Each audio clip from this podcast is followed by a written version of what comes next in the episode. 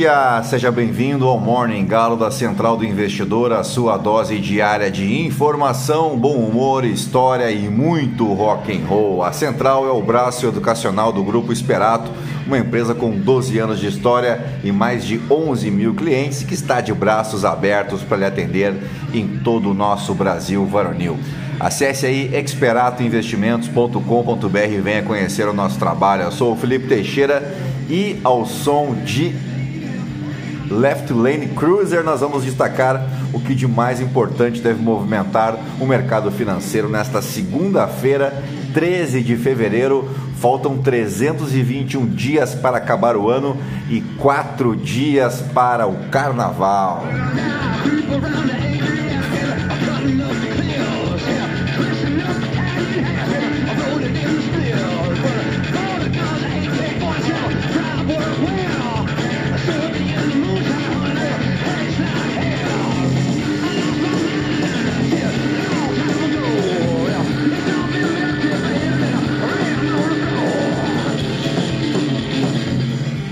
Muito bem, são 4 horas e 45 minutos, 24 graus aqui em Itapema. Hoje é Dia Mundial do Rádio. A data tem o objetivo de conscientizar os grandes grupos radiofônicos e as rádios comunitárias da importância do acesso à informação e da liberdade à expressão dentro desse setor aí da comunicação. Entre os meios de comunicação tecnológicos que existem na atualidade, o rádio continua a ser o que atinge as maiores audiências. Acredite você, a rádio funciona tanto como uma ferramenta de apoio ao debate e comunicação, quanto na promoção cultural ou em casos de emergência social. Também é dia que marca o fim da noite polar na Ilha do Urso, na Noruega. A noite polar é a noite que dura mais de 24 horas, um fenômeno que ocorre nas regiões polares, na zona delimitada pelos círculos polares. O fenômeno oposto, quando o Sol permanece acima do horizonte por um longo tempo, é chamado de dia polar ou Sol da meia-noite. Na mitologia romana, o 13 de fevereiro marcava o festival da Parentália no antigo Império Romano em homenagem a Vesta, a deusa do lar. A Parentália era um festival religioso da Roma antiga que honrava os mortos e desenrolava-se entre os dias 13 e 21 de fevereiro. Durante estes dias, os templos encontravam-se fechados, era proibida a celebração de casamentos e os magistrados não utilizavam as insígnias dos seus cargos. As famílias visitavam os túmulos onde se encontravam sepultados os seus familiares e ali realizavam oferendas. No dia 21 de fevereiro, era conhecido como Feralha, o festival tomava um caráter público, uma vez que neste dia todas as famílias levavam aos túmulos oferendas compostas por sal e pão embebido com vinho. Era também oferecidas flores, sobretudo violetas. E tendo sido prestado culto aos mortos, no dia 22 de fevereiro, os romanos celebravam os Caristia ou Cara Cognatio, uma reunião familiar que também servia para que as pessoas uh, se reconciliassem. E agora sim, depois de embevecer vocês com tanto conhecimento, vamos direto ao que interessa. Mas antes, se você gosta do conteúdo aqui da Central, nos ajude indicando, compartilhando com um amigo, uma amiga, para somar as outras 12.676 pessoas que não se misturam com a gentalha. Você pode me seguir também no Instagram, no Felipe ST. E é isso aí, gentalha, gentalha, gentalha. Vamos operar!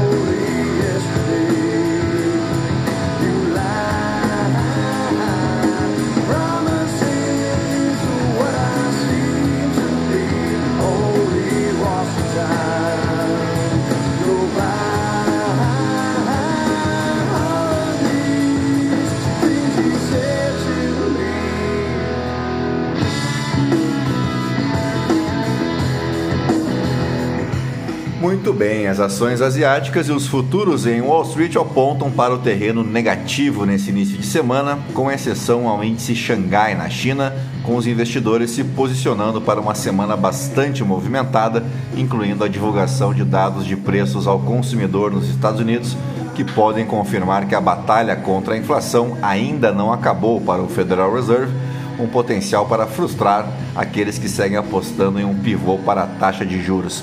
Na Ásia, o índice da MSCI se encaminha para o seu menor fechamento em mais de um mês. O S&P 500 encerrou a semana passada em queda de 1,1%, enquanto o índice Nasdaq caiu 2,1%, o pior desempenho semanal deste ano para os dois índices. Os investidores estão reavaliando até que ponto as taxas de juros dos Estados Unidos subirão este ano, com os dados de inflação e empregos provavelmente ainda chegando quentes no final desta semana, alimentando as apostas de que a taxa do Fed atingirá um pico aí de 5,2% em julho, ante menos de 5%, que era a previsão do mês anterior.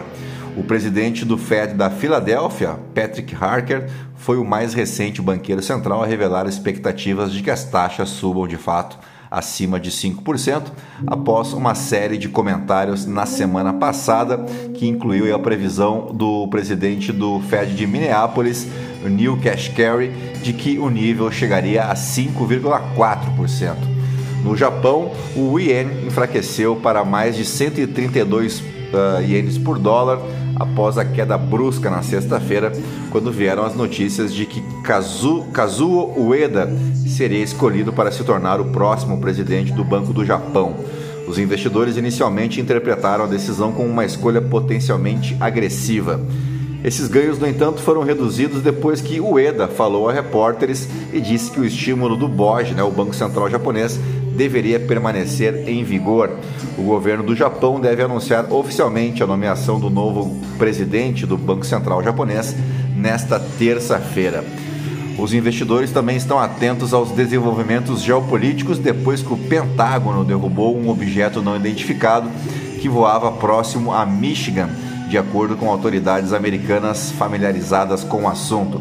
E essa foi a quarta vez em apenas oito dias que um balão ou uma nave voadora foi abatido sobre os Estados Unidos ou o Canadá.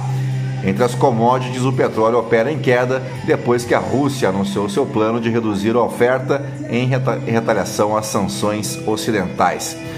Bueno, por aqui as discussões sobre o novo salário mínimo devem ser retomadas após o carnaval. O ministro do Trabalho, Luiz Marinho, pretende anunciar o novo valor em 1 de maio, Dia do Trabalhador. A tendência do momento é que o valor passe para R$ 1.320, a quantia que a nova gestão havia prometido em campanha. Marinho concedeu entrevista publicada neste domingo pela Agência Brasil, ligada ao governo federal. Abre aspas, nós estamos discutindo a busca de espaço fiscal para mudar o valor do salário mínimo ainda neste ano. Se houver espaço fiscal, nós haveremos de anunciar uma mudança para 1 de maio, declarou ele. Dito isso, vamos às principais manchetes dos portais de notícia no Brasil e no mundo ao som de Skid Row.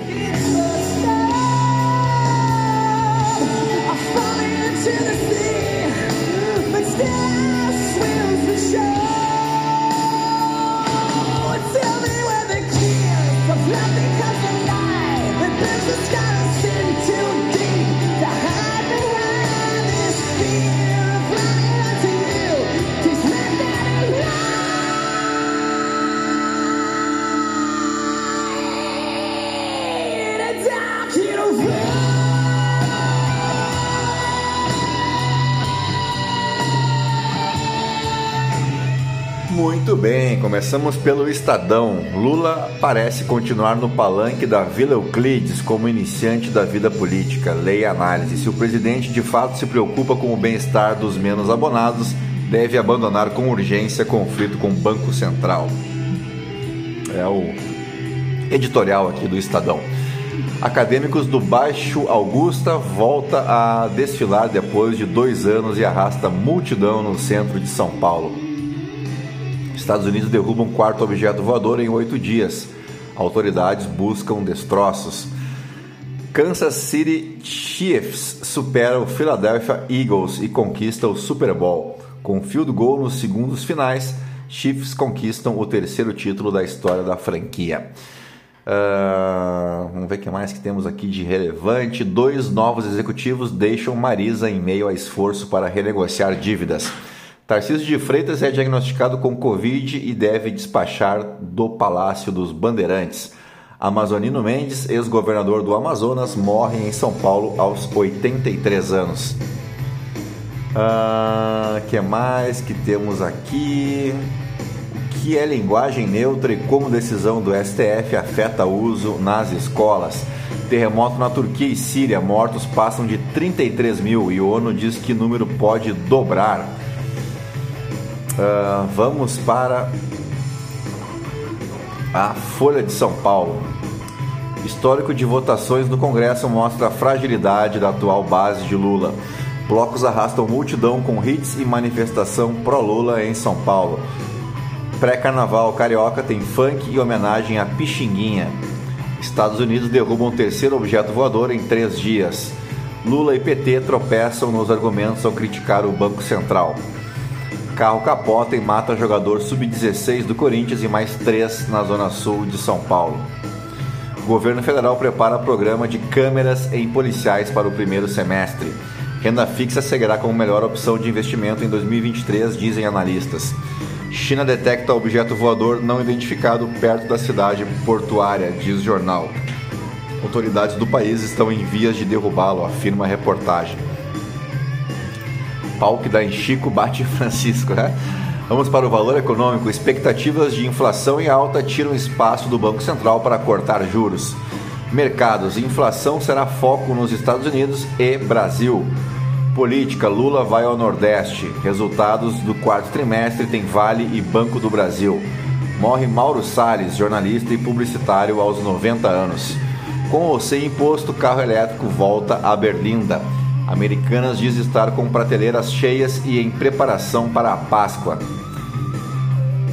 Vamos para o Globo, coluna do Fernando Gabeira, o porta-aviões São Paulo e o naufrágio da sensatez. Coluna do Joaquim Ferreira dos Santos. Cadê a loja de discos que tocava aqui? Coluna de Miguel de Almeida. Diários da Flórida de Bolsonaro. Coluna do Washington Oliveto. Estou de olho no exagero do politicamente correto. Coluna do Lauro Jardim. O estopim do mal-estar entre Lula e Campos Neto, presidente do Banco Central. Para acelerar a saída de garimpeiros, o governo federal autoriza acesso de barcos para retirar invasores da região. Operadoras mudam regras de cartão de crédito e irritam clientes. Estados Unidos fecham espaço aéreo do Lago Michigan para defesa nacional. Mais um objeto é abatido na fronteira. Uh, outra do Lauro Jardim. Santander quebrou o sigilo dos e-mails de Sicupira e executivos da Americanas. Mais uma dele aqui, a carona que Michele Bolsonaro pegou para ir a jantar de Rogério Marinho. Flávio rebate Lula nas redes e diz que Bolsonaro vai voltar na próxima eleição. 2026 é logo ali. Vamos para o Poder 360. Governo se aproxima de novo valor para salário mínimo. Ex-governador Amazonino Mendes morre aos 83 anos. Leia todos os comunicados de Estados Unidos e Canadá sobre derrubadas de OVNIs. Custo com funcionário público caiu 10% em quatro anos de Bolsonaro. governo Lula reabre mesa de negociação permanente com funcionalismo. Bolsonaro volta a criticar TSE e diz que sua missão não acabou. Uh, partido de shows tem pior derrota eleitoral em 24 anos em Berlim. Em alusão a Bolsonaro, Xuxa sugere campanha Pintou um crime. Vamos para o portal Metrópolis. O governo libera saída por barcos de garimpeiros de terra Yanomami. O governo Lula apressa nomeações de segundo escalão e estatais para fortalecer base. Rodrigo Pacheco diz que não há ambiente no Congresso para derrubar a autonomia do Banco Central. Três suspeitos de tráfico morrem em troca de tiros com PMs no entorno. Rede pública: 475 mil estudantes voltam às aulas no DF nesta segunda. TSE intima Google a prestar esclarecimentos em ação de Bolsonaro contra Lula. Governadores reclamam de barganha do governo nos debates sobre ICMS. Alckmin vira xodó de parlamentares que buscam entrada no governo. A irritação de bolsonaristas com Tarcísio de Freitas e Gilberto Kassab. No país da Jabuticaba, um golpe à sua altura e que quase deu certo. É a coluna do Ricardo Noblar. Lewandowski em tarde de companheiro entre petista e líderes do MST. Uh, vamos para o The New York Times. O que está acontecendo lá em cima? Teorias sem respostas em Mr. Craft. No Washington Post, uh, outro objeto é abatido no lago, no lago Hudson, não, lago Huron, uh, abatido por militares. No Financial Times, Taiwan revela que balões militares chineses voam com muita frequência em seu espaço aéreo. Vamos para o aniversariante do dia, o 13 de fevereiro marca o aniversário de Peter Gabriel, que está completando 73 anos hoje. Ele é um músico inglês, um dos maiores representantes da world music desde o final dos anos 70. Ele começou como vocalista, flautista e líder da banda de rock progressivo Genesis, do Phil Collins, que também aniversariou dias atrás. Posteriormente, ele lançou-se numa bem-sucedida carreira solo. Peter Gabriel também é um notório ativista dos direitos humanos.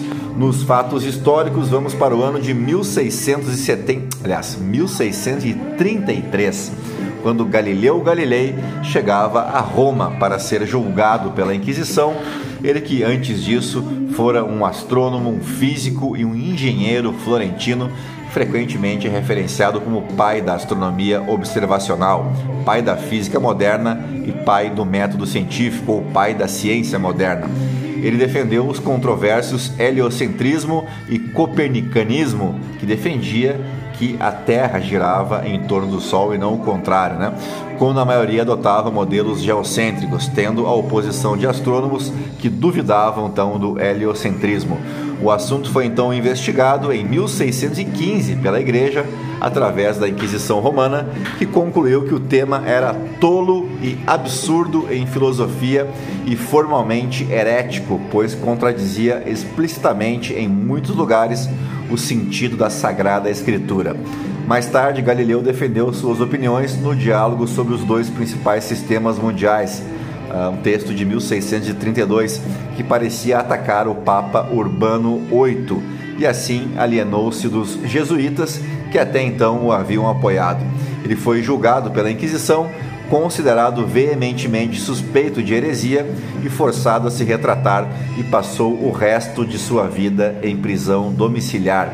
Enquanto esteve preso, escreveu a obra Duas Novas Ciências, no qual resumiu o trabalho feito cerca de 40 anos antes nas duas ciências atualmente designadas cinemática e força dos materiais. E ele passou então em prisão domiciliar até os últimos dias de sua vida, no que eu digo a vocês, Pai, perdoai-vos, eles não sabem o que estão fazendo, não sabiam em 1633, não sabem até hoje e jamais saberão. Vamos para o ano de 1967, agora quando no Brasil a moeda nacional, o cruzeiro, era substituída pelo cruzeiro novo por causa do aumento da inflação. O Cruzeiro Novo foi implantado então durante a ditadura militar no governo do Marechal Arthur da Costa e Silva, que governou entre os anos de 1600, aliás, 1600 não, né? 1967 a 1969, lembrando que foi durante o governo de Costa e Silva que tivemos o AI-5. E dito isso, fechamos o nosso Morning Galo desta segunda-feira, 13 de fevereiro, agradecendo a tua paciência, a tua audiência e te convidando para mais tarde o nosso call de fechamento, tá legal? A todos um grande abraço, um bom dia, boa semana, bons negócios e até mais. Tchau, fui!